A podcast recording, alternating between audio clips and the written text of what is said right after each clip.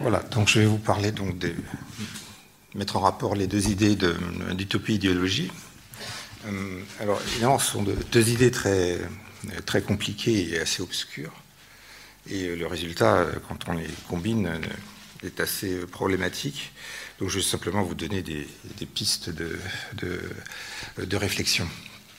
Voilà, donc alors, pour quelle raison mettre en rapport les deux idées? Alors, c'est pas quelque chose d'évident, mais disons que ça a une source euh, historique. C'est un livre de Karl Mannheim qui s'appelle Idéologie et Utopie. C'est lui qui a un peu euh, associé comme ça les deux idées. J'essaierai de vous présenter un peu la, raison pour laquelle, essayer de comprendre pour, pour, laquelle il y a eu cette association entre les deux, euh, entre les deux termes. Alors, avant d'en arriver à ça, je vais faire quelques remarques un peu sur, le, sur les usages habituels des expressions d'idéologie et, d'utopie. Ce sont des termes qui sont utilisés dans la, vie courante, dans la vie courante dans le domaine, dans le domaine politique. Vous entendez souvent des, gens qui font de la politique employer ces, euh, mots-là. Et euh, disons qu'il y a un, usage... Euh, si on prend celui d'idéologie, c'est un peu bizarre parce que vous avez un usage qui est à la fois négatif et un usage qui est positif. Par exemple, vous avez des gens qui disent euh, ce que vous faites, c'est de l'idéologie, c'est pas de la politique. ça, veut dire, ça veut dire en gros, vous avez des, je sais pas si vous êtes un socialiste, vous avez des idées, une théorie qui est le socialisme, vous voulez à tout prix l'appliquer à la réalité et vous ne tenez pas compte de la, euh, de la, de la réalité. Euh, mais le terme a aussi un sens positif. Vous entendez des gens dire on a gagné la bataille idéologique. Ça veut dire que fait nos idées, finalement, l'ont euh, emporté. Donc là, le terme est positif, il n'est pas, euh, pas négatif. Si vous prenez l'utopie, c'est pareil. C'est-à-dire que vous avez l'usage, si on dit euh, votre politique, c'est de, de l'utopie. Donc c'est une critique. Ce sera une critique. Ce sera, c'est que c'est pas bien. Mais euh, vous avez des gens qui revendiquent l'utopie en un sens positif. Vous avez le fameux slogan Soyons réalistes, demandons l'impossible. Bon, c'est typiquement une revendication utopique. Donc on a des termes euh, qui sont utilisés euh, de manière positive et de manière euh, négative. Et ce qui fait qu'on peut les utiliser de manière pour dénoncer l'adversaire. C'est-à-dire si vous, si vous dites voilà c'est utopique, c'est une critique, c'est une attaque que vous adressez à quelqu'un. Si vous dites que c'est de l'idéologie, c'est aussi une attaque. Mais quand le terme est positif, il est utilisé de manière réflexive. C'est-à-dire quelqu'un peut parler de, de, l'utopie, de mon utopie dans sens, en un sens euh, positif. Ou alors, l'idéologie aussi peut prendre un sens, euh, positif, réflexif. un, l'exemple le plus bizarre euh, qui soit, c'est celui que faisaient les, les marxistes-léninistes. Les marxistes-léninistes parlaient de l'idéologie prolétarienne. C'est-à-dire le mot idéologie, c'était leur pensée utilisée de manière, de manière positive, donc de manière réflexive, de manière qu'on puisse se l'appliquer à soi-même. Donc ça, c'est une, chose, euh, une des caractéristiques de ce, vocabulaire, donc qui, a, euh, qui a une valorisation. Et alors en particulier, ce qui est très problématique, c'est euh, c'est le caractère évidemment négatif, puisque c'est un, sens polémique. C'est-à-dire, ça fait partie des termes qui ont une, sont polémiques, qui sont une manière d'attaquer les gens, hein, d'attaquer les, les prises de position. Et c'est pas, évidemment, c'est pas du tout quelque chose d'objectif, ce moment-là. Parce évidemment, si vous dites quelque chose d'objectif, ce serait simplement de décrire la, réalité telle qu'elle est. Et là, évidemment, si on utilise des termes comme ça, c'est comme des insultes. Dire que c'est utopique, c'est quasiment une insulte. C'est de l'idéologie, c'est pareil, etc. Donc, ce sont des termes qui sont très, euh, euh, qui sont agressifs et qui renvoient euh, à, la, à, la dimension politique comme combat, comme lutte. Et alors, elle se, elle se reflète cette lutte et ce combat se reflètent à l'intérieur des, euh, concepts. Alors évidemment, il y a une, manière de, il devant ce, phénomène euh, euh, que des concepts soient l'expression de la lutte et donc qui soit l'expression de la, une expression intellectuelle de la violence qu'il y a dans la société, hein, du, combat qu'il y a dans la société, évidemment, y a une réaction assez spontanée de dire que ça n'a pas de valeur objective. C'est-à-dire que ce pas des choses sérieuses. Évidemment, qu'il s'agisse de l'utopie ou de l'idéologie, ce sont des termes dont le statut conceptuel est régulièrement mis en question et voire totalement rejeté. C'est-à-dire, conceptuel, ça veut dire c'est une idée qui serait sérieuse, qui me permettrait de, comprendre les, les choses. Vous avez une idée, une idée, euh, c'est une représentation des choses. Alors, ce qu'on appelle Si je dis l'idée de Dieu, bah, des gens qui croient en Dieu, ils ont une idée du divin, donc c'est une idée un peu vague. Vous avez un concept si vous avez, par exemple, une définition qui vous permet de comprendre exactement de quoi on va parler. Évidemment, dans le cas de Dieu, c'est un peu problématique parce qu'on ne sait pas s'il existe ou s'il n'existe pas. par exemple, si vous dites qu'il y a un concept de démocratie, c'est pas simple, c'est que ça vous, vous devez avoir une définition, une concept qui vous permet d'appréhender les phénomènes et de dire voilà, ça c'est de la démocratie, ça ça n'en est pas, et ainsi de suite. Et donc, on a une aspiration à, ce que les, idées et les concepts aient euh, cette qualité-là, c'est-à-dire cette espèce d'objectivité qui permet d'appréhender les choses. Et du coup, on est très gêné avec euh, des termes comme ceux euh, d'idéologie, principalement idéologie, mais c'est également le cas de l'utopie, parce que, évidemment, il, y a cette dimension très, très agressive, très offensive, donc une prise de parti. Hein, une prise une prise de parti. Bon, alors j'essaie de vous montrer que c'est pas du tout une anomalie et que, en fait, c'est tout à fait normal. Donc, ce sont des, des, concepts qui expriment, qui montrent ce qui est présent dans tous les termes euh, politiques. Quand on parle, par exemple, de la démocratie, c'est du même genre que ces concepts-là. Il n'y a pas d'objectivité. C'est une prise de position. Voilà, donc euh, euh, c'est ça qui fait un peu la réticence à prendre ces termes-là au sérieux, comme si c'était vraiment des idées qui, nous apprennent quelque chose du monde, et pas simplement d'exprimer nos opinions. C'est-à-dire si l'idéologie c'est attaquer l'adversaire, ça veut dire qu'on n'est pas d'accord, c'est tout. Donc c'est pas très intéressant. Voilà. Alors donc pour vous donner un exemple de, la, de cette dimension euh, polémique, évidemment, euh, vous avez des, des, choses comme par la fin des idéologies ou la fin des utopies, etc. Il y a ce genre de choses qui, euh, qui apparaissent. Donc on vous dit, voilà, il y, a une, il y, a une, évolution historique, et puis il y a quelque chose qui disparaît, c'est les idéologies qui disparaissent. Alors ça, c'est lié principalement à, l'épisode, à l'histoire de l'Union soviétique l'Union soviétique avec le projet de révolution, euh, de révolution communiste qui a commencé en octobre 17.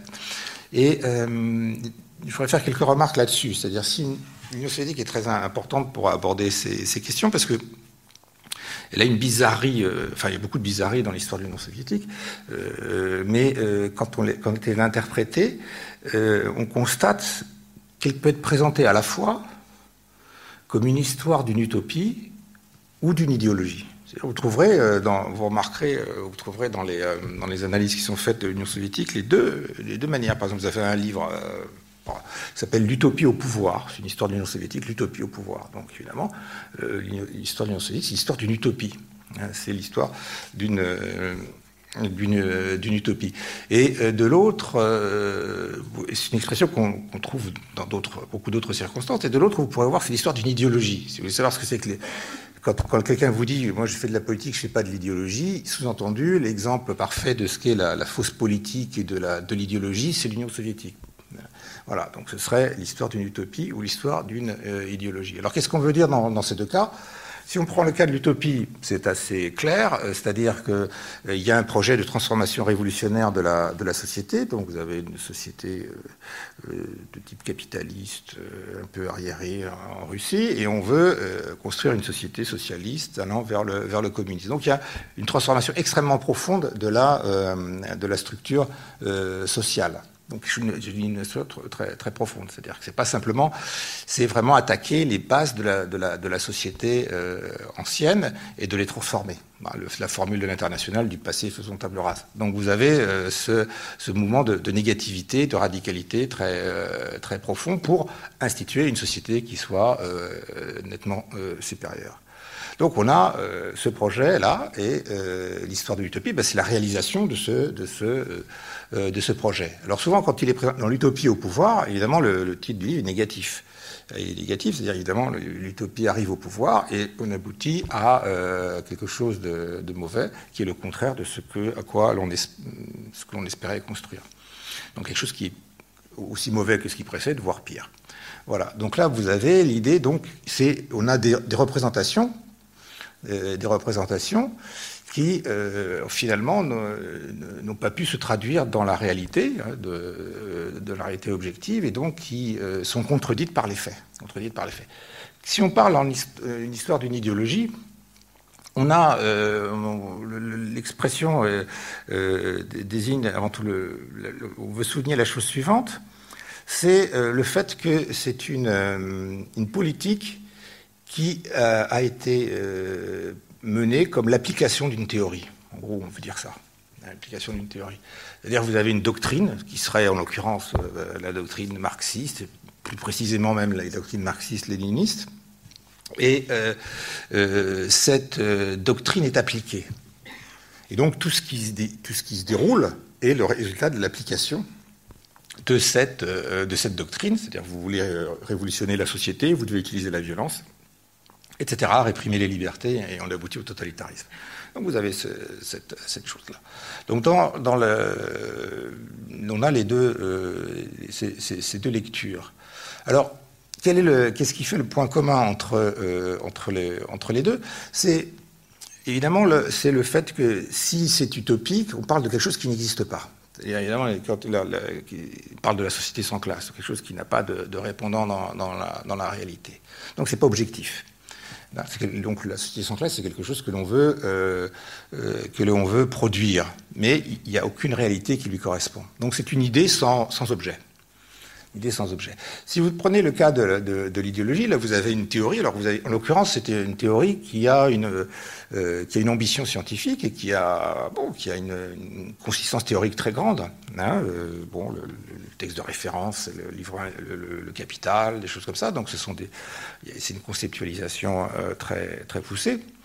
Donc on a une théorie. Alors évidemment, si on dit que c'est de l'idéologie, on sous-entend, en, l'occurrence, que cette théorie ne correspond pas à la réalité, c'est-à-dire qu'elle est fausse. Ici, vous avez une ambition. Donc, quand vous avez le, vous avez les, marxistes-léninistes avaient une, formule assez curieuse. Ils parlaient du, communisme scientifique.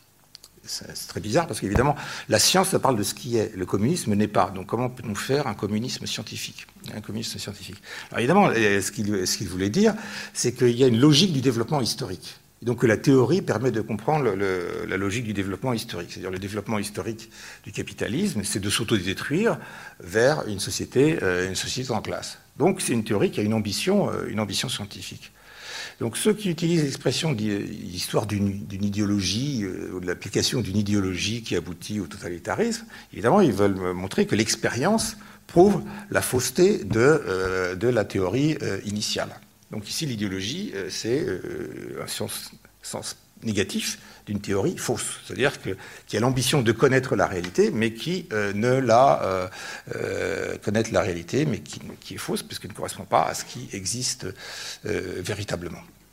Alors voilà, donc on a les, donc évidemment le point commun, ce qui combine, ce qui, fait qui permet de passer de l'un à l'autre, c'est évidemment l'absence de réalité objective euh, quand vous parlez de l'utopie, vous parlez de quelque chose qui n'est pas, et quand vous parlez de l'idéologie, vous parlez d'une idée qui prétend parler de la réalité, mais qui en fait, étant fausse, ne parle de rien.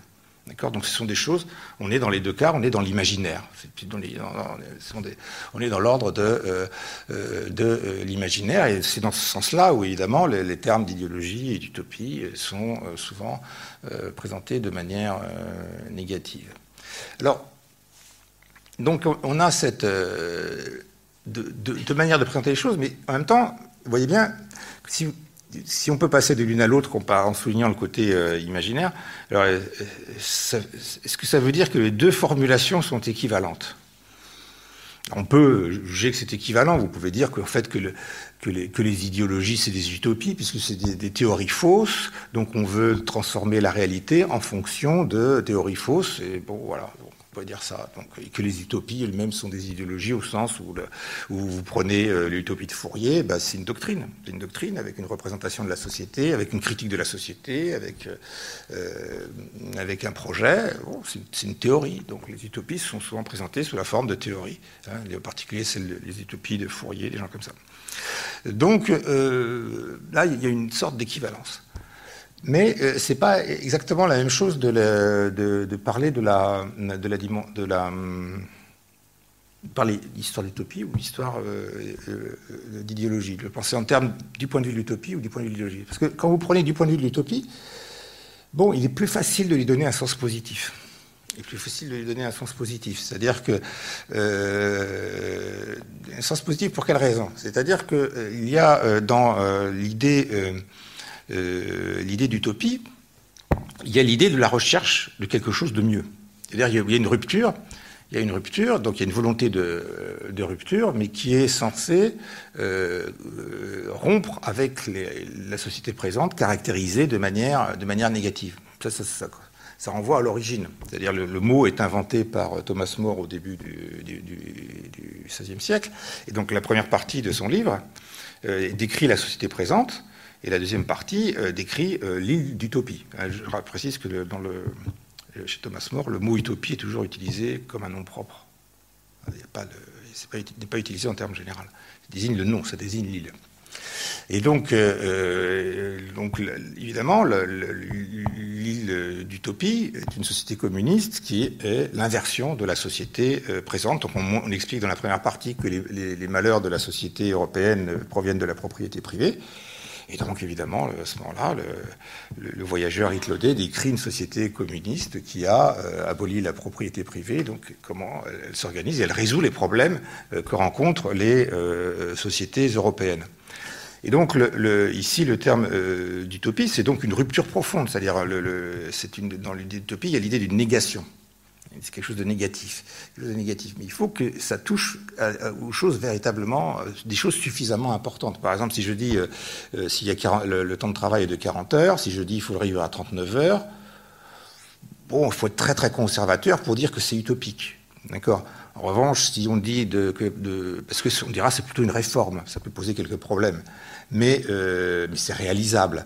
En revanche, si on dit on passe de 40 heures à 15 heures, par exemple, Là, évidemment, il y a une différence. Il faudra une réorganisation profonde de la société pour euh, que euh, le temps de travail soit diminué dans de telles, proportions. À ce moment-là, le mot utopie se justifie plus parce que, évidemment, il y a, on a le sentiment d'une rupture. Hein, donc c'est une évaluation. Inversement, mais si quelqu'un de très conservateur peut estimer qu'une réduction d'une heure est déjà en elle-même révolutionnaire, s'il pense qu'il faudrait augmenter le temps de travail, le fait de le réduire, c'est déjà quelque chose qui, va, qui, menace, qui peut menacer la société. Donc ça dépend comment on évalue l'importance de la, rupture. Donc ce qui justifie le terme, c'est qu'il y ait une, critique qui touche, qui soit de manière suffisamment profonde. Voilà. Donc dans le cas euh, de Thomas More, évidemment, la, c'est clair, il y a une rupture profonde puisqu'on touche à la propriété, la propriété euh, privée.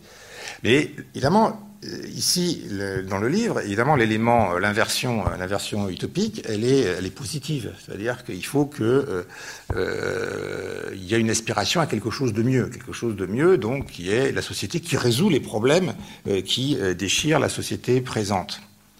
Donc, évidemment, l'utopie a ce côté positif. C'est-à-dire que les, gens, l'utopiste, a, de bonnes intentions, disons. Il a, euh, euh, de bonnes euh, intentions. Il espère quelque chose de mieux. Hein. Le grand, philosophe de, l'utopie, c'est le philosophe allemand qui s'appelle Ernst Bloch, hein, et son livre, son, grand, livre, qui est grand par la taille et par l'importance théorique, c'est le principe espérance. C'est-à-dire que l'utopie, c'est l'affect de, l'utopie, c'est celui de, l'espérance. Donc, il présente une, espèce de, phénoménologie, de description de, cet affect, hein, de cette passion, de l'espérance, mais en un sens positif. C'est ce qui fait que l'on veut dépasser constamment les imperfections du présent. Donc l'histoire se placer du point de vue de l'utopie, de ce point de vue-là, c'est assez différent de se placer du point de vue de l'idéologie. Parce qu'évidemment, quand on se place, euh, quand on parle de, l'idéologie, il n'y a, pas cette, euh, a pas cette connotation. Il n'y a pas cette connotation-là. C'est-à-dire qu'il n'y a pas euh, nécessairement l'idée de, vouloir dépasser les imperfections du présent vers quelque chose qui serait mieux. Hein. Et donc, évidemment, si vous prenez l'histoire de l'Union soviétique du point de vue de l'utopie, ce ne sera pas exactement la même chose ici que de la prendre du point de vue de euh, de, l'idéologie. Alors, ça peut se recouper. Ça peut se recouper parce que vous pouvez dire le, problème de, l'utopie, évidemment, euh, vous avez une rupture, donc ça c'est le premier élément. Le deuxième élément, c'est que euh, elle, aspire à quelque chose de mieux, mais évidemment, on ne sait pas si ce à quoi on aspire est réellement mieux en lui-même ou euh, s'il pourra se réaliser. Hein, s'il pourra euh, se réaliser. D'accord? Donc, euh, vous pouvez, alors si vous prenez l'utopie de Thomas More, vous lisez l'utopie de Thomas More, vous demandez est-ce que je voudrais vivre dans cette société? Vous pouvez dire non, ce serait insupportable. Donc évidemment, vous ne voyez pas en quoi cette société serait meilleure que la société qu'elle est censée perfectionner. Donc là, vous pouvez, vous pouvez dire à ce moment-là, lui, il pense que c'est mieux, mais objectivement, c'est pas mieux. Donc il y, a, une intention, mais elle est trompeuse. Elle est trompeuse. Et ça, c'est une chose que vous, c'est ce, qui est sous-entendu dans le, souvent quand on vous dit que l'utopie mène au totalitarisme. C'est-à-dire qu'en fait, il y a, soit, soit parce que, euh, euh, ce que ce que l'on vise n'est pas réellement meilleur, D'accord? Donc si j'estime que la société de Thomas More n'est pas meilleure, donc euh, c'est quelque chose de mauvais, donc qui est au moins aussi mauvais que, l'ordre présent. Ou alors, ça peut vouloir dire également que cette chose est meilleure dans l'absolu, mais irréalisable. C'est-à-dire que si vous voulez, cette chose qui serait meilleure, idéale, ne peut pas se, ne peut pas se réaliser. Si vous voulez la réaliser à tout prix, vous aboutissez à un, résultat euh, négatif. Donc, euh, donc là, évidemment, euh, ici, l'utopie bascule dans le, négatif, même si vous reconnaissez euh, une bonne intentionnalité qui est juste et qui est, euh, positive, euh, par le fait de l'impossibilité de, la réalisation, ou alors parce qu'au fond, l'utopie, c'est victime d'une illusion. victime d'une illusion. Voilà. Donc, mais dans la démarche utopique, il y a cette, cette volonté de, dépassement et donc par le biais de, l'espérance ce qui n'est pas le cas dans le cas euh, de euh, l'idéologie. Alors si on prend les... donc si vous prenez, euh, interprétez cette histoire du point de vue de l'utopie, bon, le, jugement n'est pas forcément négatif. C'est-à-dire, vous pouvez très bien, c'est ce qui euh, peut très bien dire que c'est une tentative qui, qui, a échoué parce que les conditions étaient extrêmement difficiles, et puis il faudra la repenser, etc. Il faudra.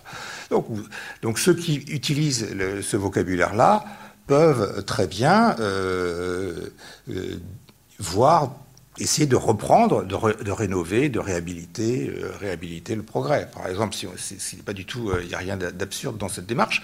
Hein, vous prenez la démocratie, elle est née en Grèce, euh, chez, les, Grecs, ça a plus ou moins disparu de, de l'univers politique pendant le Moyen Âge. Ça réapparaît sous la forme américaine totalement nouvelle au 18e, la fin du 18e siècle, 19e siècle.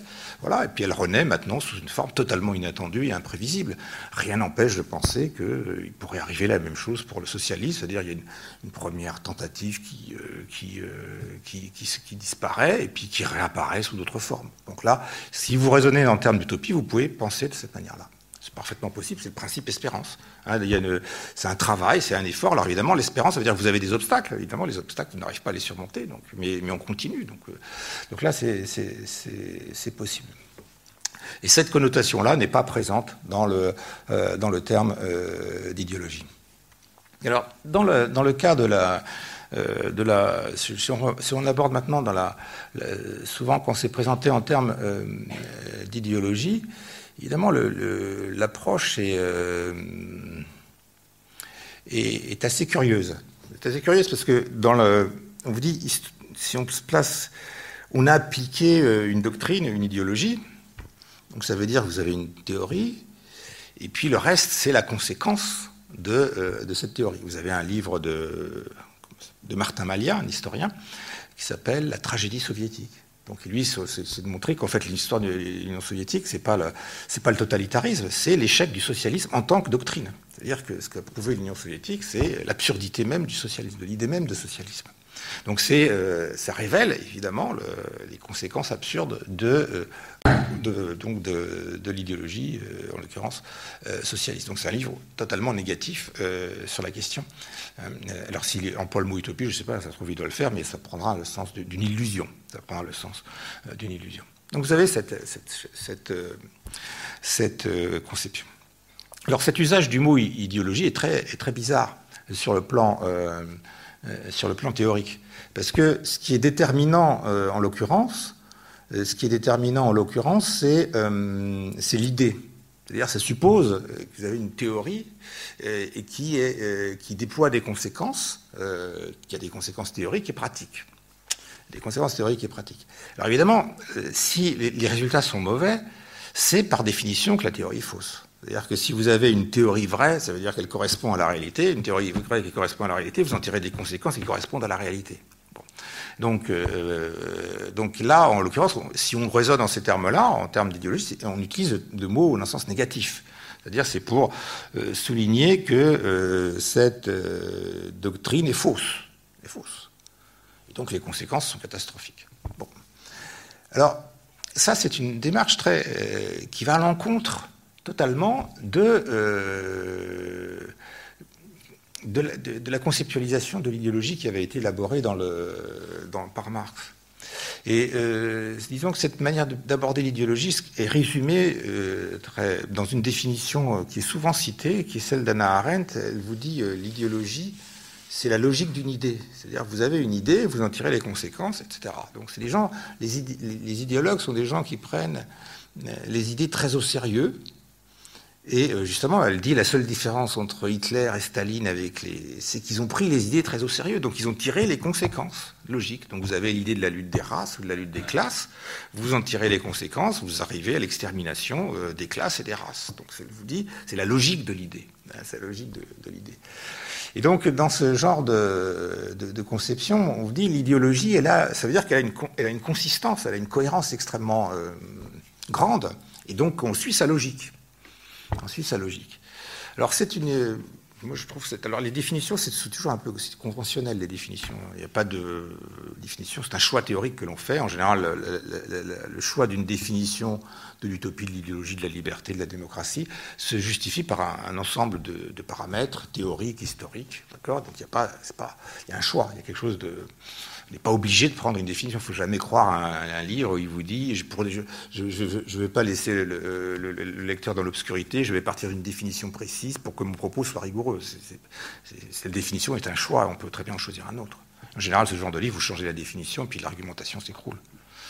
Donc, euh, donc, le, bon, donc il y a toujours un caractère conventionnel dans la, définition. Mais euh, dans, dans l'occurrence, euh, le choix est assez problématique parce que ça suppose qu'il y a une logique de l'idée. Alors cette idée de logique de l'idée, euh, donc qui donne une, cohérence à la, doctrine, euh, est problématique. Alors l'apparence de, vérité, de, justesse de cette définition, de cette vérité, c'est en particulier, vous pouvez le, avoir le sentiment d'une définition qui est juste et qui est correcte si vous pensez particulièrement au marxisme-léninisme. Parce qu'effectivement, le marxisme-léninisme, c'est une doctrine, c'est une, théorie. C'est véritablement une, une, théorie assez construite, euh, voilà, donc avec une argumentation. Euh, bon, et puis ça se répète. C'est-à-dire que si vous lisez la, littérature soviétique, ça, c'est une, répétition permanente. C'est-à-dire qu'il y a vraiment des.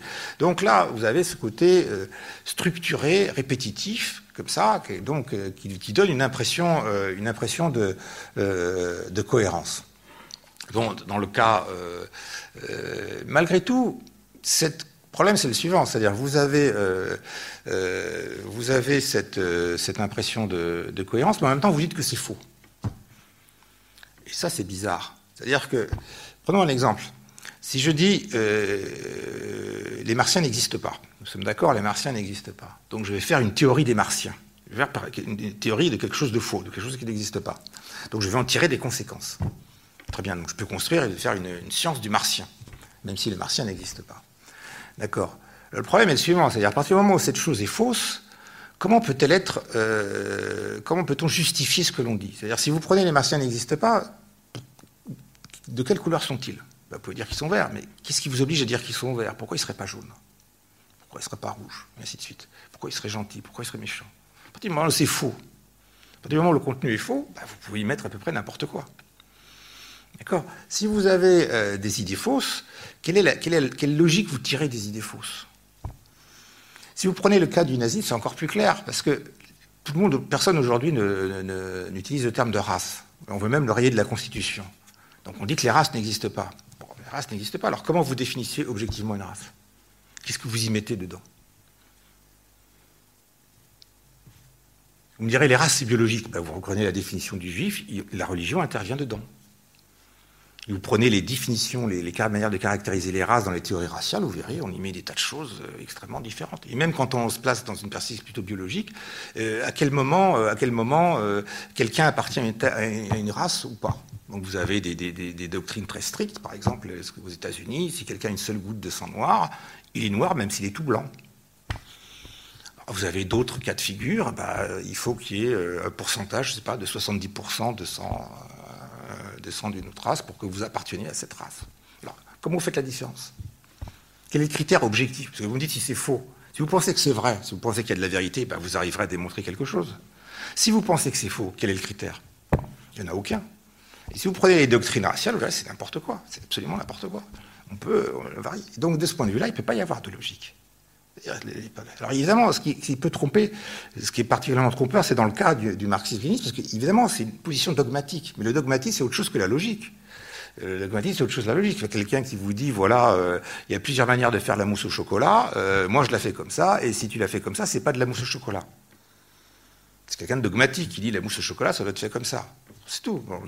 les marxistes, les marxistes vous disent, voilà, la bonne interprétation de l'expression rapport de production, c'est celle-là. Ils disent, voilà, ça, c'est du dogmatisme. Vous prenez, le, vous prenez, les marxistes, ils sont d'accord sur, sur, très peu de choses. Ils ne sont même pas d'accord sur ce que c'est qu'une classe. Ils ne sont même pas d'accord sur ce qui constitue le corpus de Marx. La majeure partie du corpus de Marx, ce sont des brouillons. Donc vous en avez, il y en a un qui vous explique que ce qui est important chez Marx, c'est uniquement le livre 1 du Capital, qu'il faut abandonner les manuscrits de 44. Il y en a qui disent qu'au contraire, les manuscrits de 44 permettent de corriger le scientisme du livre 1 du Capital, etc. Il y en a qui vous disent que le texte, canonique, c'est la, préface à la contribution à l'économie politique. Il y en a qui vous disent non, c'est pas du tout un texte, la préface à la contribution n'est pas un texte marxiste parce qu'il n'y a pas la lutte des classes dedans. Donc il faut revenir au manifeste. D'accord? Et ainsi de suite. Ce sont des polémiques permanentes. Et d'ailleurs, les marxistes ont passé le temps à se, déchirer, à, se déchirer et même à s'entretuer au sens, physique du terme. Vous prenez euh, les, doctrines qui, euh, ce genre de doctrine qu'on appelle des idéologies. Souvent, on vous dit c'est quelque chose de très, euh, cohérent et de systématique. Il une logique de l'idée. Mais vous prenez l'histoire du marxisme, il n'y a pas de logique de l'idée. Il n'y a pas de logique de l'idée. Il n'y en a pas. C'est-à-dire que vous avez des interprétations conflictuelles, vous avez des termes, des, ou des concepts qui sont utilisés par tout le monde, tous les marxistes vont vous parler de la lutte des classes. Tous les marxistes vont vous parler des rapports de production, des forces productives. Euh, tous, ils vont tous parler du prolétariat et de la classe ouvrière. Mais bon, quand il s'agit de savoir comment combiner ces idées, comment il faut les caractériser, comment il faut les définir, comment il faut les utiliser concrètement, bah, tout de suite, il y a des conflits. Et l'histoire de l'Union soviétique, c'est une succession d'hérésies. C'est-à-dire que du point de vue de, bah, ce qui était la position habituelle, euh, de, ce qui, ce qui, était la position habituelle des, euh, des marxistes, une révolution euh, socialiste en Russie était absolument impossible. C'est absolument impossible. C'est-à-dire que normalement, le schéma euh, qui était admis euh, depuis le manifeste du Parti communiste, c'est l'idée que la, révolution socialiste doit se produire dans les sociétés capitalistes, du fait même du développement des contradictions du capitalisme. Donc par définition, ça doit se produire dans les pays industriellement développés où il y a un prolétariat puissant et ainsi de suite. Donc l'idée qu'un euh, pays comme la Russie, qui a aboli le servage euh, dans les années 1860, euh, qui, est un pays essentiellement paysan, bon, c'est une idée extrêmement inattendue et singulière. Donc Lénine est un hérétique. C'est littéralement un hérétique. C'est-à-dire c'est quelqu'un qui, prend la, doctrine et l'applique, lui donne un sens totalement nouveau. Alors, dans les, dans les circonstances où il a, où il a, où il a agi, pas, il a, il a une hérésie qui se justifie. Les hérésies se justifient toujours par l'orthodoxie. Par C'est-à-dire une hérésie, très exactement. Hein, le terme est utilisé dans, les, domaines, religieux. Hein, donc vous avez, euh, si on place du point de vue du christianisme, un juif et un musulman ne sont pas des hérétiques, ce sont des infidèles, ce sont des gens qui n'appartiennent pas à la, religion chrétienne. L'hérétique, c'est le chrétien qui développe une position au nom du christianisme qui n'est pas reconnue comme chrétienne par les autorités chrétiennes. Donc l'hérétique, c'est un chrétien. C'est quelqu'un qui se revendique comme chrétien, mais qui n'est pas reconnu comme chrétien par les autorités chrétiennes. Donc il se réfère exactement au même texte que ceux qui le critiquent. Il se réfère au même texte, il se réfère aux évangiles, etc. Donc il, utilise, il utilisera les mêmes concepts. Il parlera de Jésus-Christ, il parlera de, toutes ces choses-là. Il, il, y aura des points de divergence, sur les, mais il se réfère au même texte. Ce sont des gens qui pensent fondamentalement de la même manière. C'est-à-dire que les hérésies sont des divisions internes Division interne. C'est-à-dire vous avez une doctrine, et cette doctrine, les gens à l'intérieur de cette doctrine, se divisent, et de manière extrêmement profonde, puisqu'ils s'entretuent. C'est-à-dire, ils s'entretuent littéralement, au sens physique du terme. Hein, donc vous avez des, euh, conflits internes euh, qui naissent de l'interprétation des concepts. Et donc ils résonnent toujours à partir des mêmes, euh, des mêmes, des, des, mêmes, des mêmes principes. D'accord? Donc ici, il n'y a pas de logique. Si on prend, là, évidemment, le christianisme est un exemple extrêmement intéressant, parce que le, christianisme est, une des choses qui est magnifique, c'est qu'il il résonne explicitement à partir de d'idées contradictoire. C'est-à-dire, Jésus-Christ est à la fois homme et Dieu. le Dieu est à la fois un et trine. Et la, doctrine théologique vous dit que ce sont des mystères. Ce sont des mystères, c'est qu'on ne peut pas comprendre. Donc évidemment, à partir du moment où vous avez des prémices aussi bizarres, bah, vous allez en avoir, vous allez en tirer des conséquences, euh, des conséquences, des conséquences euh, paradoxales. Et donc, si vous prenez les, là, vous avez une, théorie qui, alors, qui, contient des propositions qui sont difficiles à concilier. Et comme elles sont difficiles à concilier, évidemment, ceux qui se réfèrent à ces principes, bah, ils ne sont pas d'accord. Ils peuvent les interpréter de manière très différente. Et ça, c'est pas du tout une anomalie. C'est-à-dire, vous prenez, euh, là, je parlais du, prenons, prenons, pour prendre un exemple dans notre univers mental, prenons l'idée de démocratie représentative. L'idée de démocratie représentative est aussi incohérente que, euh, que Jésus-Christ. C'est-à-dire, le Christ est à la fois homme et Dieu. Donc euh, vous savez, à la fois l'homme et Dieu, il est à la fois les deux choses à la fois. Qu'est-ce que la démocratie représentative? Ben, La démocratie représentative, on dit la démocratie, la démocratie c'est le, peuple, donc c'est la totalité, et la représentation c'est une, petite partie, c'est une minorité, une infime minorité. D'accord? Ce qui fait qu'on combine deux choses très différentes, c'est-à-dire le, tout s'exprime à partir d'une partie. Alors évidemment, euh, vous pourrez toujours dire que cette partie n'est pas l'expression adéquate du tout. Donc il faut revenir au tout. Donc par exemple, les gens qui défendent un référendum vont dire bah non, c'est pas la, pas la minorité des représentants qui doit décider, c'est nous tous qui devons décider. Évidemment, mais ça, euh, c'est imparable, c'est inévitable, ça se produit, ça se produit régulièrement. Donc vous avez ici, les, vous avez deux conceptions très différentes qui peuvent se développer, euh, euh, ceux qui vont privilégier la représentation, etc., et puis ceux qui vont privilégier la voie directe du peuple, éventuellement de manière anticonstitutionnelle par la, par la voie insurrectionnelle, et ainsi de suite. C'est parfaitement possible. Donc là, vous avez, vous avez, une, vous avez une théorie, une théorie qui combine des éléments très différents. Si vous prenez l'idée de liberté, l'idée de liberté n'a jamais été définie de manière, de manière, de manière échappant à la contradiction. Il y a deux, conceptions qui s'opposent de, la, liberté. On vous dit être libre, c'est euh, euh c'est de faire ce que l'on veut, c'est donc d'échapper au pouvoir. C'est donc il y a l'élément négatif donc, ce qui fait que euh, l'esprit libre, c'est l'esprit critique. C'est l'esprit qui s'oppose, c'est le rebelle, et ainsi de suite. Donc ça, c'est la liberté, euh, le fait de dire non. Hein, c'est la liberté qui arrive vers le non. Mais en même temps, vous me dites, si, on dit non à tout, on aboutit au nihilisme. D'accord? Donc si vous dites que la liberté, c'est de dire non, il faut rejeter la loi, il faut rejeter la loi morale. Donc si je veux, je peux tuer n'importe qui. On peut faire n'importe quoi. Donc être défendre la liberté, ce serait défendre le droit de faire n'importe quoi. Alors, est-ce que quelqu'un a défendu la liberté comme droit de faire n'importe quoi Généralement, on vous dit non, c'est pas ça la liberté. Si on est prêt à mourir pour la liberté, c'est pas pour avoir le droit d'assassiner des innocents. Donc, si c'est pas, on ne peut pas faire n'importe quoi, il faut se soumettre à une loi. Que ce soit la loi morale, que ce soit la loi de la République, que ce soit la loi de Dieu, ou ainsi de suite. Donc, on est libre si on obéit. La doctrine de la liberté, c'est toujours, on oscille entre le non et le oui, entre la révolte et l'obéissance. Être libre, un catholique vous dira être libre, c'est d'obéir à Dieu. Un, républicain vous dit être libre, c'est d'obéir à la République. Voilà. Puis un marxiste vous dit c'est d'obéir au parti. C'est tout.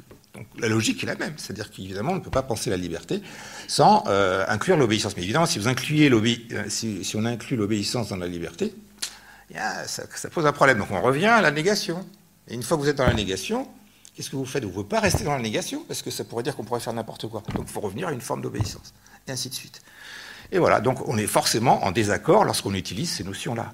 Donc une des, des, raisons pour lesquelles, euh, donc on peut prendre des tas d'exemples, euh, on, peut les, multiplier. Donc, donc il faut surtout pas penser que les, euh, évidemment dans le, surtout pas penser que parce que des, on a des doctrines, on a des doctrines que, que c'est un truc systématique, il y a une logique de l'idée. C'est-à-dire si si vous avez des idées fausses, donc là il est clair que vous ne pouvez pas en tirer des conséquences. Les seules idées, les seules idées dont, vous, dont vous pouvez tirer des conséquences et vous soumettre à ces conséquences, c'est les idées vraies. Je dis, tous les hommes sont mortels, Socrate est un homme, donc Socrate est mortel, c'est imparable. C'est les, idées qui m'entraînent.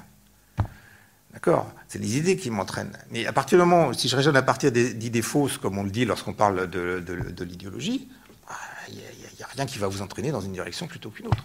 La lutte des classes n'implique absolument pas l'extermination des classes. Qu'est-ce qu'une classe C'est un rapport social. Donc pour supprimer les classes, il faut changer les rapports sociaux. On n'a pas besoin de tuer quelqu'un. Évidemment, vous pouvez tuer des gens. Ça peut aider dans la transformation des rapports sociaux, puisqu'il y a une lutte. Mais ce n'est pas une nécessité. D'accord Donc, on a. Euh, euh, donc, le, si vous prenez Marx, vous avez un des moments euh, dans le livre 1 du Capital, donc dans un texte ultra canonique de Marx, vous avez les passages sur la réduction du temps de travail, qui a été voté par le Parlement en Angleterre, et il vous dit que c'est un triomphe de la lutte des classes. C'est du réformisme. C'est une réduction du temps de travail par une loi. Il voit ça comme de la lutte des classes. La lutte des classes chez Marx, c'est pas, c'est pas, c'est une guerre civile, une guerre civile larvée. Hein, le terme la lutte des classes, l'arrière-fond de la lutte des classes, c'est la guerre civile. Mais là, la réforme, la réforme parlementaire est pensée dans, dans, ce schéma-là. Alors est-ce que Marx, alors évidemment, on peut dire que Marx n'était pas marxiste quand il a dit ça. Bon, d'accord, enfin c'est dans le livre 1 du Capital. D'accord? Donc, euh, donc euh, ce que je veux dire par là, c'est que l'idée de la perception que l'on a de, des idéologies souvent étant euh, euh, sous cette forme euh, systématique, et en particulier représentée sous la, formule d'Arendt de logique de l'idée, correspond pas à la réalité des, idéologies. correspond pas à la réalité. Regardez la réalité, les choses qu'on appelle c'est des, des, lieux de conflit permanents. Et, souvent, les, gens qui défendent ces idées défendent des idées très, difficiles, très difficiles à concilier. Hein, c'est d'ailleurs que vous prenez le manifeste du Parti communiste de Marx, vous avez la fin de la première partie, il vous dit la chute de la bourgeoisie est inévitable, c'est une nécessité historique implacable. Donc c'est un processus naturel. Vous avez l'expression qui figure régulièrement dans le marxisme, c'est comme un processus naturel, comme la vie et la mort. On n'y peut rien, c'est comme ça. C'est la logique de l'histoire. C'est ce que pensaient les philosophies de l'histoire. C'est pas lui qui l'a inventé, c'est une thèse que vous trouvez chez d'autres auteurs. Et vous avez la dernière phrase qui vous dit prolétaires de tous les pays, unissez-vous. Bah, il y a un truc de, choses l'une, ou alors si c'est une nécessité, c'est que ça va se produire. Pourquoi faudrait-il s'unir Pourquoi faut-il faire l'appel aux prolétaires? Bah, donc, vous, avez deux versions du marxisme, une version volontariste, celle que représentent les blanquistes, les Lénine, etc., où la révolution fait une décision, c'est une audace, c'est un pari sur le futur. Et puis vous avez ceux qui disent non, il faut attendre que les choses mûrissent, et puis euh, etc. Donc là, c'est ce qu'on appelle l'économisme. Donc les marxistes sont déchirés entre l'économisme, euh, qui veut dire, voilà, vous avez la nécessité historique, et puis des, formules volontaristes, souvent caractérisées un peu par le, sous le terme de gauchisme, un peu comme ça.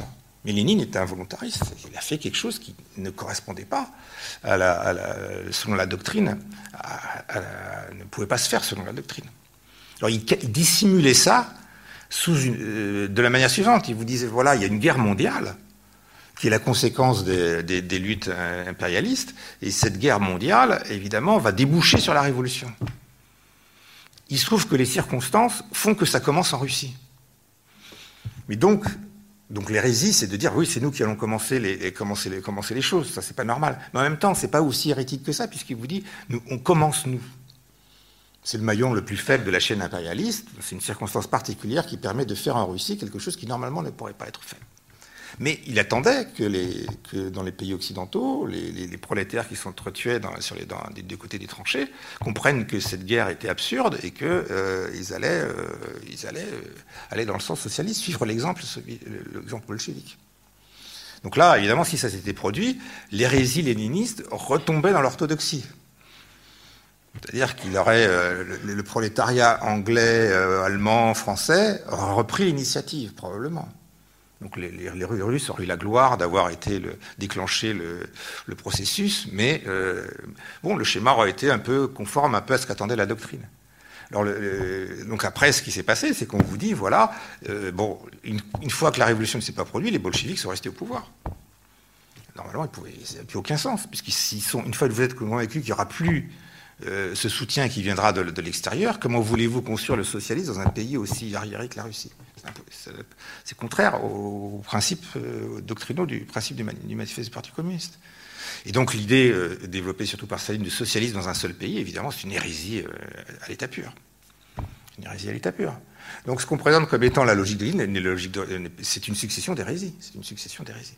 Alors ça, ça n'a rien d'anormal. Enfin, les, les, doctrines se, développent souvent par des voies, euh, dans des voies inattendues, euh, sous des voies inattendues, du fait qu'évidemment, elles utilisent des, idées qui sont assez, euh, assez difficiles à, rendre de manière cohérente et qui sont potentiellement contradictoires. Vous avez, là, je prenais l'exemple du manifeste, il, y il y a un élément déterministe, il y a un élément de liberté.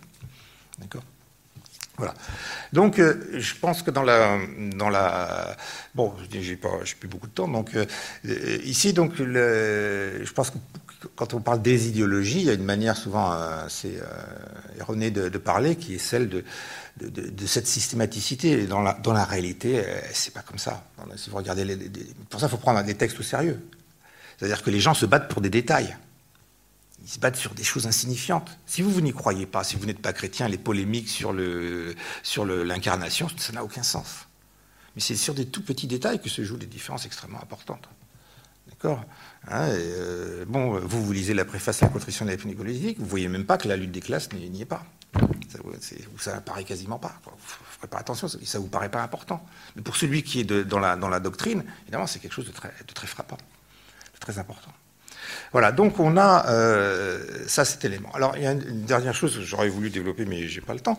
Ce que, montre euh, ça, c'est que, évidemment, vous pouvez, si on prend le cas de la utopie idéologie, ici, vous voyez bien que les, les, ce que montre, c'est que si on prend les idéologies dans, dans ce sens-là, dans leur flexibilité, dans leur contradiction potentielle, elles n'ont pas de conséquences claires pas de conséquences claires. Et si vous prenez le cas de l'Union soviétique comme histoire euh, du point de vue de l'utopie ou du point de vue de, l'idéologie, qu'est-ce que ça veut dire? Si on prenons le mot utopie au sens, euh, disons, au sens positif, au sens d'espérance, au sens, euh, critique, de vouloir dépasser, etc. Donc ici, vous avez une doctrine à ce moment-là à laquelle on peut donner un sens utopique, ce qu'elle avait pour les pour les, révolutionnaires, donc euh, pour tous les gens qui ont, qui ont sympathisé avec ce mouvement. C'est un sens utopique de, dépassement. Mais de l'autre côté, si vous prenez la, formule euh, idéologie, ça n'a pas cette connotation. Alors ici, c'est une des caractéristiques du terme d'idéologie qui vient du, qui est surtout caractérisé par le marxisme, c'est que l'idéologie n'a pas, pas le sens critique, c'est un sens conservateur. Souvent dans la doctrine euh, marxiste, donc l'idéologie justifie l'état de fait. Justifie l'état de fait, c'est-à-dire que on dira, si vous dites que le, ici la différence entre l'utopie et, l'idéologie, c'est que dans l'utopie vous avez la dimension critique, vous avez la dimension contestataire. D'accord? Dans le cadre, euh, si on place du point de vue de l'idéologie, si vous dites le marxisme-léninisme comme idéologie, euh, ça, signifiera souvent euh, que ça n'a pas de sens révolutionnaire pas de sens révolutionnaire, c'est-à-dire le, c'est un sens conservateur. C'est-à-dire vous avez un régime qui s'est institué, d'accord, qui s'est structuré, qui a élaboré une doctrine qui le justifie. Donc si vous dites l'Union soviétique, mais oui, mais il n'y a pas une pluralité de partis, ben, on vous explique, c'est très simple, c'est normal, c'est parce que c'est du socialisme, il n'y a plus de classe, euh, il n'y a plus d'exploitation, s'il n'y a plus d'exploitation, c'est plus nécessaire qu'il y ait un pluralisme des partis politiques, puisque le pluralisme des partis politiques est l'expression de l'exploitation, donc ça disparaît. Donc c'est normal que le Parti communiste gouverne, et c'est la démocratie. vous avez une doctrine. Donc là, évidemment, si vous y croyez, bon, bah, c'est la vérité. Si vous n'y croyez pas, c'est de l'idéologie au sens de justification du pouvoir du Parti communiste de l'Union soviétique et d'une société qui est hiérarchisée avec des privilèges et ainsi de suite. Et s'ils vous disent il n'y a pas de classe, bah, vous pouvez avoir des doutes, ils vous disent c'est pas vrai, mais il y a des classes, vous ne voulez pas le reconnaître, et ainsi de suite. Ce sera la logique de la discussion. À ce moment-là, ici, le mot idéologie, à ce moment-là, prend le sens de justification, c'est un sens conservateur c'est un peu le, c'est pour ça qu'il est difficile. Donc ici vous avez la, même idée, la même doctrine. Vous pouvez lui donner un sens utopique ou un sens conservateur. Prenez la démocratie, vous pouvez lui donner le sens utopique ou un sens conservateur. Si tout le monde est démocrate aujourd'hui, c'est quelque chose que disaient des révolutionnaires du 19e siècle, c'est que le, mot démocratie est déjà devenu conservateur. Il y a des textes de Blanqui au 1800, dans les années 1860 où il dit ça. Il dit c'est un mot en caoutchouc. Aujourd'hui, même les aristocrates sont des démocrates. Donc il dit à un camarade, surtout ne te dis pas démocrate. Il faut surtout pas te dire démocrate parce que tu vas être confondu avec Guizot, Tocqueville ou des gens comme ça, qui sont des aristocrates conservateurs. Donc le mot, le mot a un sens conservateur, c'est-à-dire que c'est la défense d'un ordre. défense d'un ordre. Hein. Donc il y a eu. Bon, mais en même temps, le mot démocratie a peut toujours avoir un sens critique, un sens critique, un sens utopique de, contestation. C'est pareil pour tout le christianisme. Le christianisme a le sens conservateur.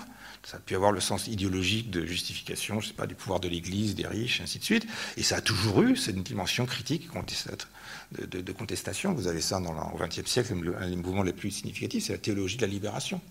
Évidemment, là, c'est une hérésie, au sens euh, que je, décrivais tout à l'heure, c'est une contestation de, l'autorité de l'Église euh, interne à l'Église. Bon, hein, donc, euh, donc ici, ici la, la, polarité idéologie-utopie, évidemment, elle,